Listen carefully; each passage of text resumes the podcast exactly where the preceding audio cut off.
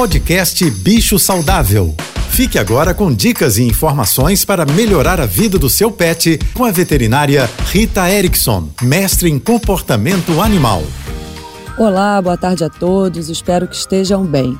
Vale super a pena começar a educar e dar os limites, ensinar o que, que pode e o que não pode para o nosso cão ou gato desde pequenininho. Muitas vezes acredita-se que tem que esperar um pouquinho o animal se desenvolver para começar a educação, mas não é assim.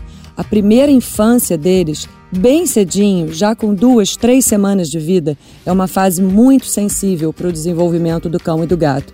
E é nessa fase que a gente deveria mostrar para eles aquelas ameaças do mundo moderno, como skate, secador de cabelo, aspirador de pó, vassoura, barulhos muito altos. Se ele conhece esses estímulos associado a sensações prazerosas, a tendência é que ele não fique tão assustado quando ele fica mais velho. Dessa forma, a gente previne problemas comportamentais.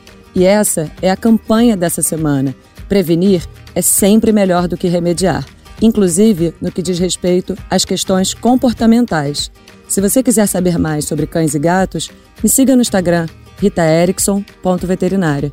Um beijo e até amanhã. Você ouviu o podcast Bicho Saudável.